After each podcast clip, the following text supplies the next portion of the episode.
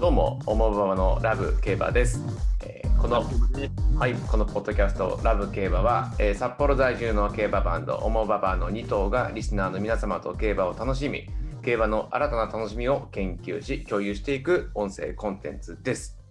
はい。はい、えー、と MC を紹介します。えー、と私、はい青春のすべてを牝馬に捧げたボバトミーリンでございます。よろしくお願いします。よろしくお願いします。はいそして私、はい青春すべてを競馬に捧げたボバ、シャキコントマサです。はい、よろしくお願いします。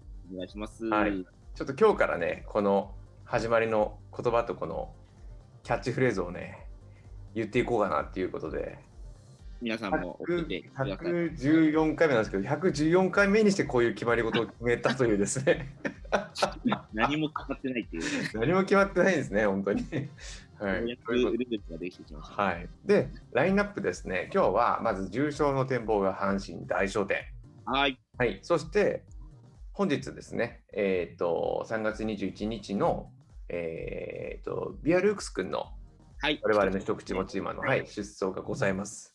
はい。これ珍しいですね。あと、今日新企画やろうと思ったんですけど、ちょっと不法があったので、特別企画ということで、ええ、あの、はい岡田グループさんについて、チャキコンドルパターンが思うところを語るという3本立てでいきたいと思います。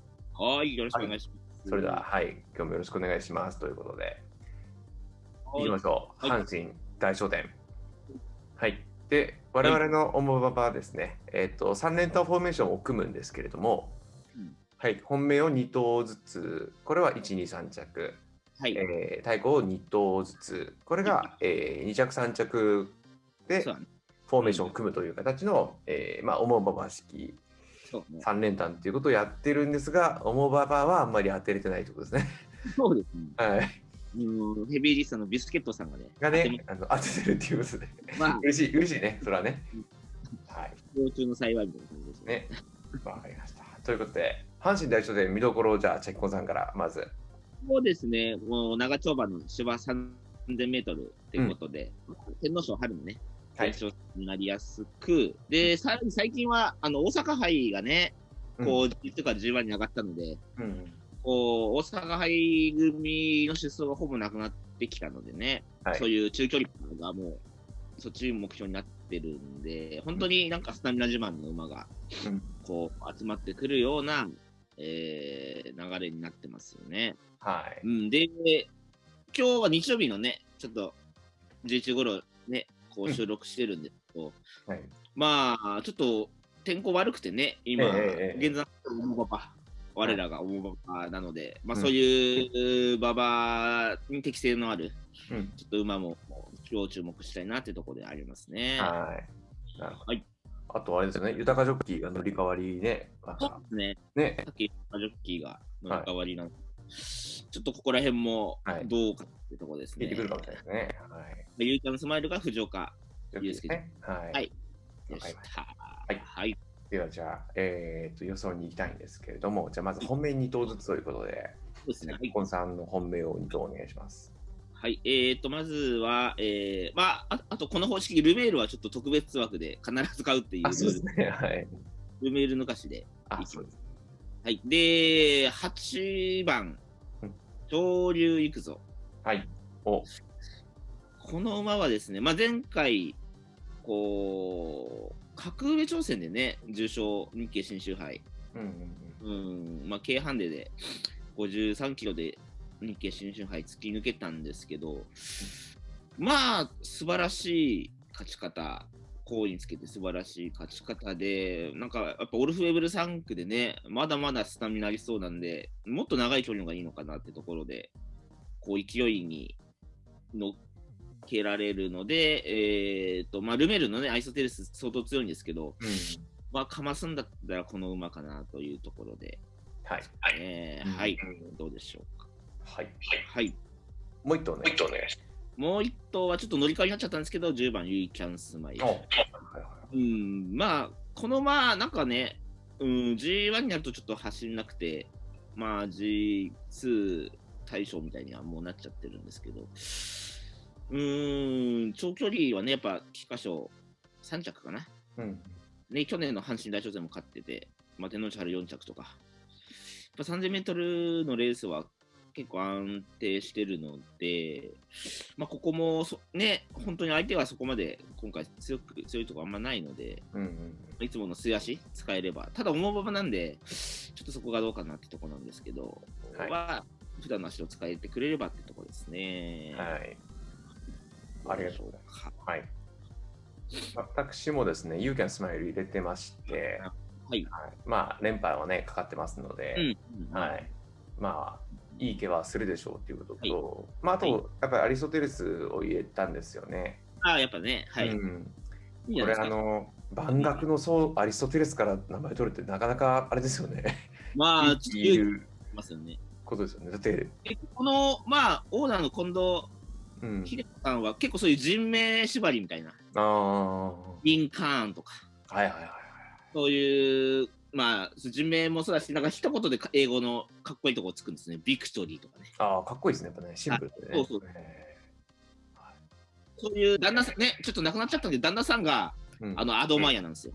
ああはいはいはいはい奥様が、えっ、と、そういう、なんていうんですか、あの、まあ、英語をひ一言うんうんうん。なるほど感なじるほうど。んえーなので、そうですね、リンカーン、あとカンパニーとかね、ヒストリうんカうんうルんっていう、まあ、アドミブルとかもかっこよかったね。うなんかん。そういう名前が勝つのが面白いまであすそね。うね。けど、アリストテレスはなかなか、 まあ、気合入ってますよね。気合入ってますよね。やっぱりね。うとりあえんず待っちゃうみたいなね。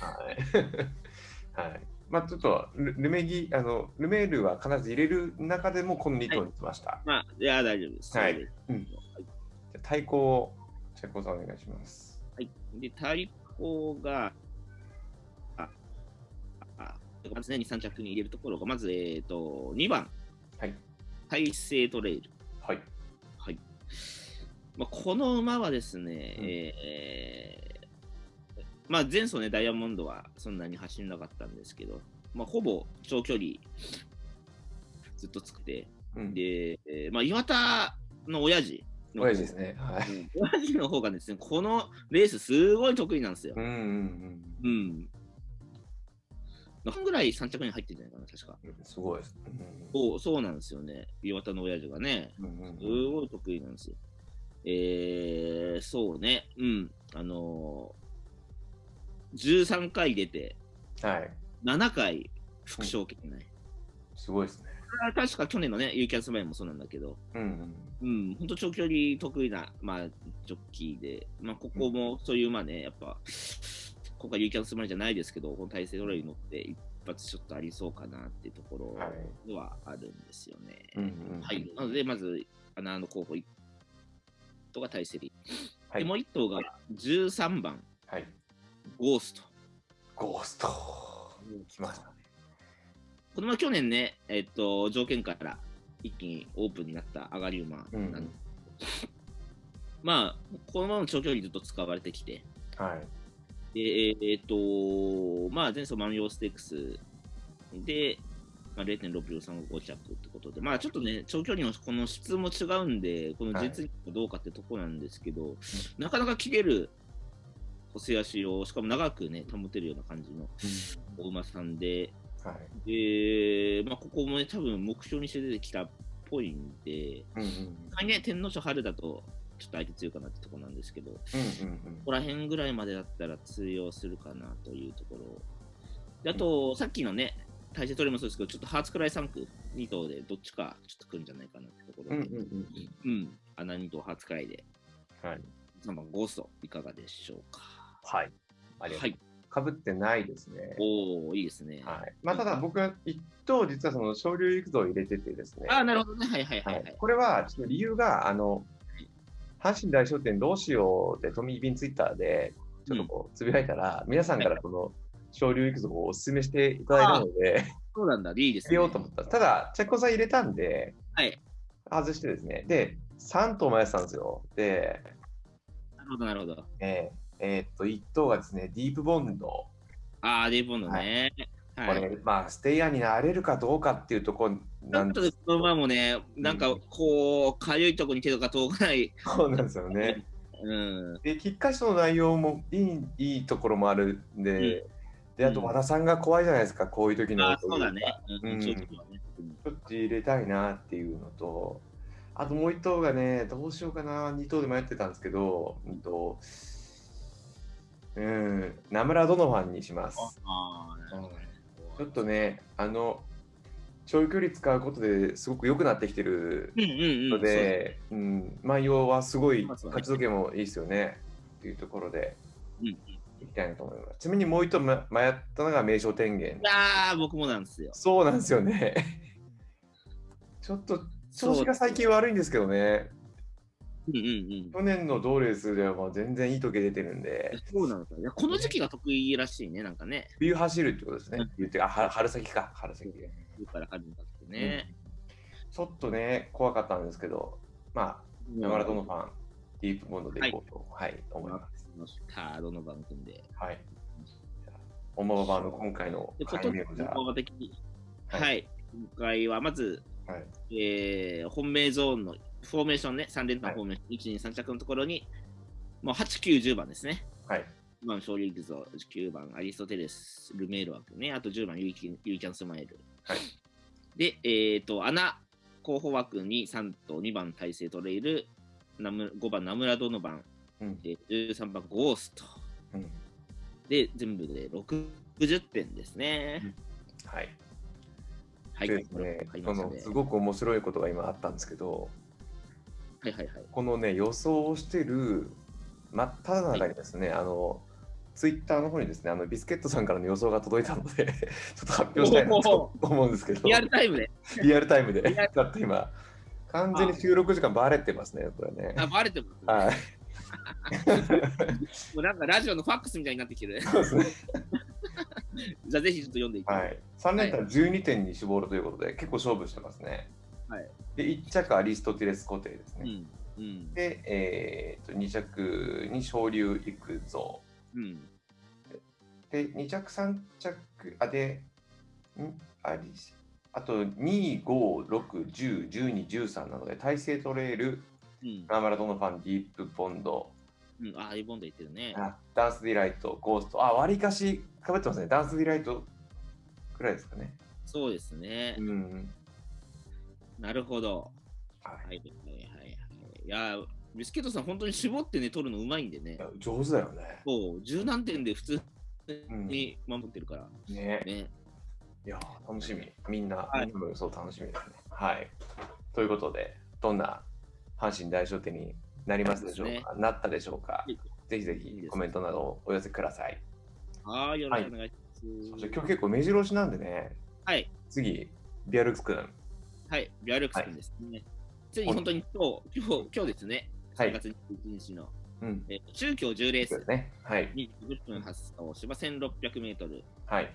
馬場不良馬場、現在はい不良馬場ですが、えーフローラルウォークショーに、はい。えー、1枠1番で出走します。はい。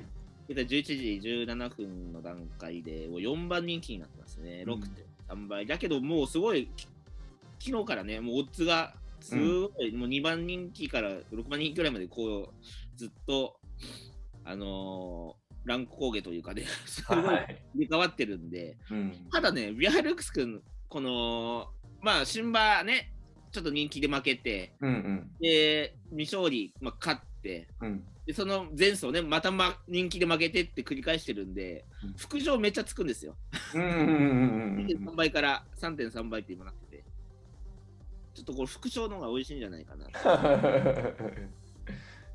だ、えっと、陣営もね、順調に、こう、調整できたっていうところで、また、はいまた未来ね、岩田の息子を乗せてきたんで、いうんまあ、ここは、新馬勝ったね、あ、新馬じゃない、未勝利勝った、こう、条件でもあるから、はい。ぜひここ買ってオープン場になっていただきたいなという。そうですね。ちょっとシティレインボーで一番人気のが結構強いんだようんうんね。う。うんんだからいい、いつもいいレースばっかしてる。はい。もうちょっといるんで、まあそこら辺をちゃんと細かくしてうん出るかな。まあ重賞とかもね、出てた馬だからね、うん。うん。強いなと思うけど、はい。まあ、ビアルックス君、期待しましょう。そうですね。うんちなみに、重馬場走ったことないんですよね、リアルクス君。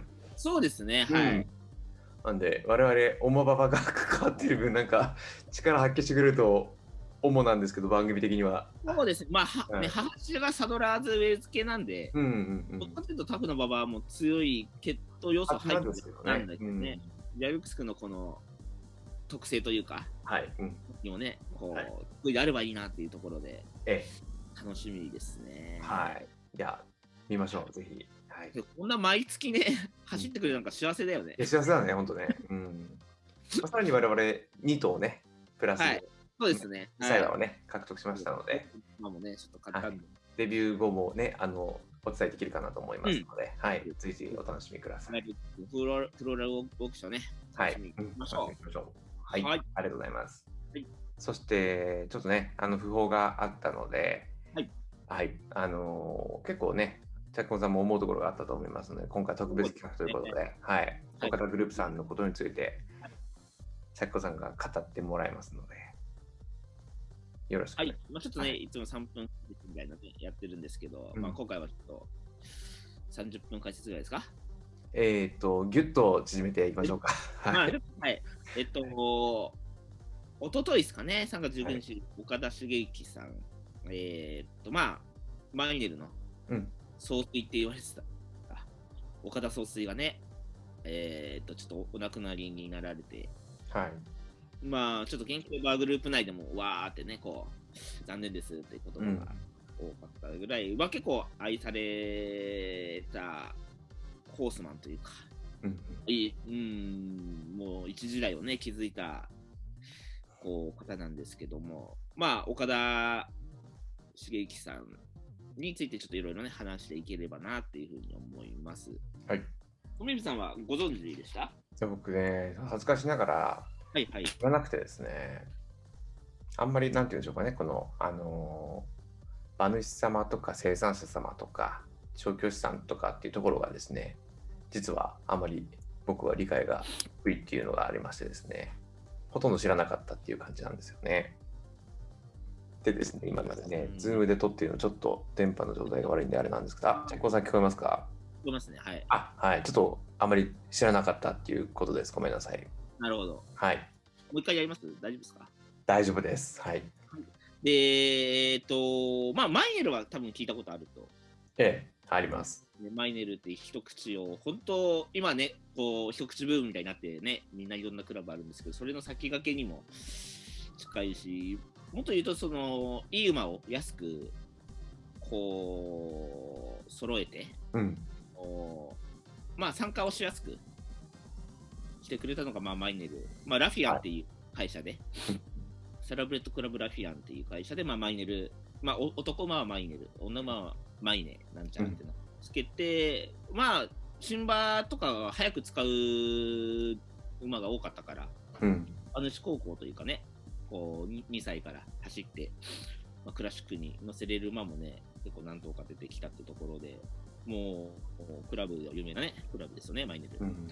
で、まあ、マイネルの会社がラフィアンって言うんですけど、まあ、岡田総帥もね、あのお父さんがももともと牧場やってて、うん。でその時期なんで、まあ、1970年代とか、うん。これは、あのーまあ、吉田一族ね、社代の吉田一族もそうなんですけど、やっぱ息子とかをアメリカとかに留学させるんですよね。うん。ヨーロッパとかに留学させて、まあ、最先端の、うんまあ、うこう勉強をしてた時に、まあ、お岡田総帥が、こうラフィアンっていうね、まあ言うと、もう勝ち、もう10連勝ぐらいして勝ちまくって、最後、サイレンスズカみたいにちょっとレース中骨折して死んじゃった馬がいるんですけど、はい。まあ、それの若い頃にもうあって、もう自分の相場眼は確かだっていうふうにね、再認識したラフィアンっていうその女の子のね、馬を、をもになぞってこう自分のクラブの名前をつけたっていうね、うんオーラフィアンっていうマイネルのクラブなんですけども、まあ、本当にマイネルラブうん。とかね、コスモ、あえっと、マイネル、あとあれか、キッズとかね。なかなか G1 はそこまでいっぱい取れてないんですけども、重賞罰ってもう数えきれないぐらいね、うん。いるんで、まあ、クラブになってる人はたくさんいるんじゃないかと思います。あのうちの競馬グループのね、あの木下さんっていう方も、はい。なんでななんとかもも持っててね、この前、うん言ってましたね、うん。っていうふうにだし、で、あとは、最近はね、ウィーンの馬も結構、まあ、去年ウィンマリンとね、うんウィンマイティオークスでね、3着に入りましたけど、まあ、ウィンも、まあ、岡田さんの、えーまあ、息もかかったというか、うん。うん、まあ、立ち上げに、こう、協力というかね、あの、立ち上げメンバーに岡田さんの名前があったり、えっと、弟さんも、牧雄さんも岡田スタッドで最初継いで、次男が継いで、で、まあ、あの松井田ゴッホとか出してるんですけど、えっと、そ弟さんも、こう、ノルマンディーサラブレッドクラブって言って、あのー去年ね、デアリングタクトが、はい。で、出て、無敗の三冠牝馬出て、うんもう、大ブレイクはい。したので、もう、本当競馬一族そうですね。ね、うんえーもう長男坊だったんですよ。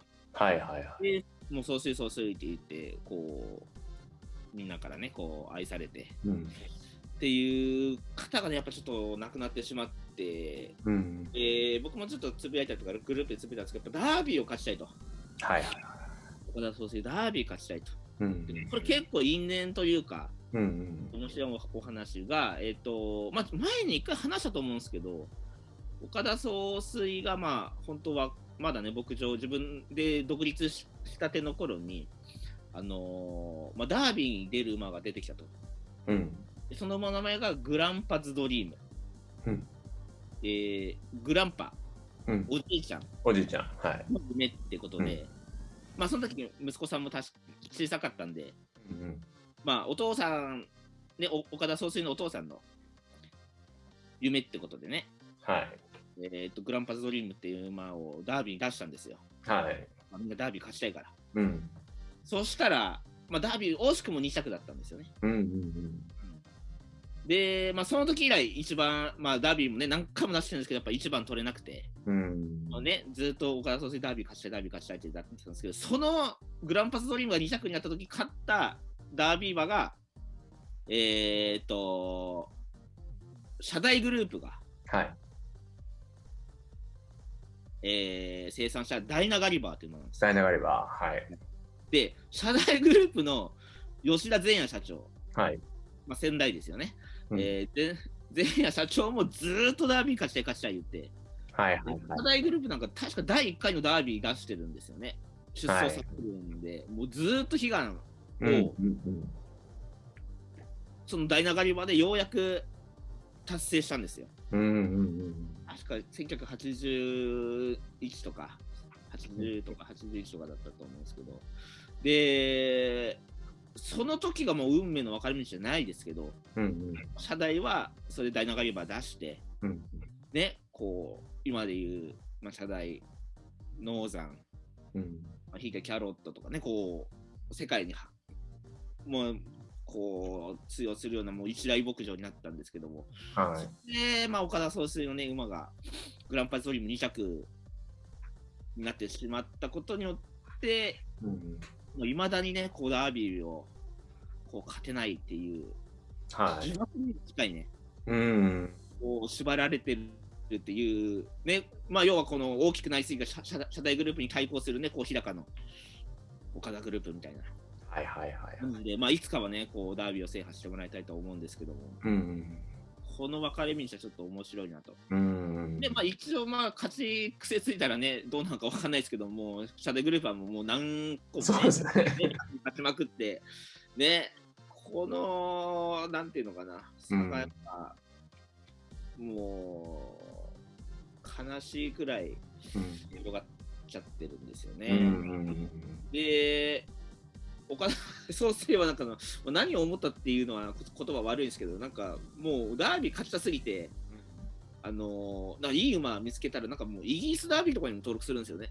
ああ、もうダービーと名のつくもの。登録なるほど。けど入球は北海道競馬みたいな。うん。おうみたいななんかもうすごい執念というか、いや、本当ですね。課題のあるうん方で、もう本当な、ね、楽しませてもらって、はいで、ビッグレッドファームっていう牧場を持っててね、そこから、まあマイネの馬とか、まあコスモの馬とかね、まあ、出てくるんですけども、そのビッグレッドっていうのも、うそんの岡田総帥が、えっとまあ、アメリカに行った時に、万能王っていうね、めちゃくちゃ強い馬がいて、うんその相性ニックネームがビッグレッドだったんでね、そういうビッグレッドっていう名前を多分つけたと思うんですけども、まあこう、自分の相場相場感を信じてね、うんうんうんマイネルっていうのを立ち上げ、ウィンも立ち上げ、でね、お父さんは無敗の牝馬三冠を見抜き、はいこう、今で言うと、最近言うとウィンブライトとかね、うん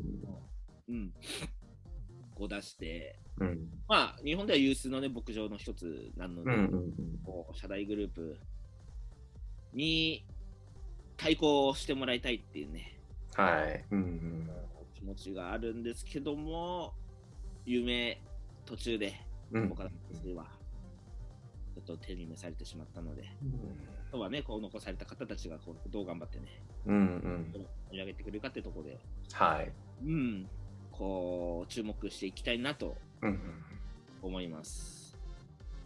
ありがとうございますはい。いやー改めてこうやって聞くとあれですね、で、なんかうんダービーっていうものがなんかホースマンにとってのホホースマン価値が本当になんかやっぱり高いんだなっていうのがこう分かりますよね今の聞いたらね。そうですね、う、もうんバービーが終わったら年明けるみたいなね、うんうんみたいなんで、うんうん、なので、こう、ね、諦めず、うんえーダービーを目指す馬をはい出していいですし、まあ、僕はちょっと、一頭だけ思い入れのある馬がいて、はいはいはいはいもうまあ、東海帝王が好きだっていうふうにまあずっとうん言うっんてうんて本当に一番好きな馬が今でも東海帝王なんですけども、そのマイネルの馬で、うんうん東海帝王3区で、3戦3勝でダービーに臨んだ馬がいたんですよね。はいはいはいはいはで、マイネル・ソロモンっていう馬で、いはいは名前もちょっとかっこいいなと思っいて。かっこいいですね。うんマイネル・ソロモン。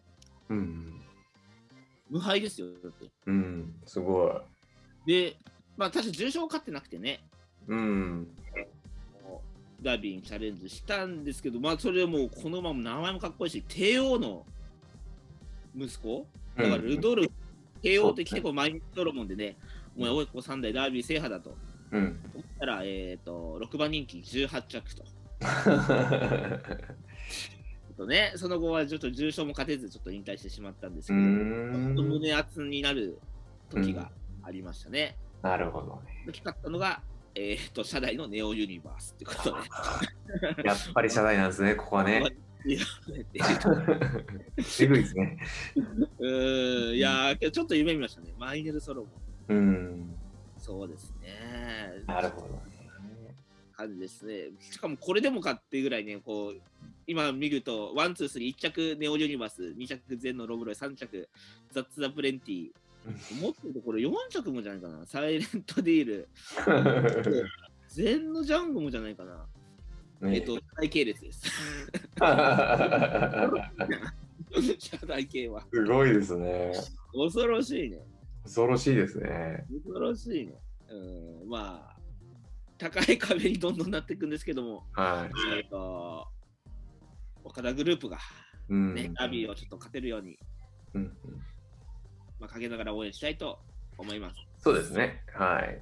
どうでしょうか。ありがとうございます。はい。はい。いや、たっぷりお話いただきまして。ありがとうございます。はい。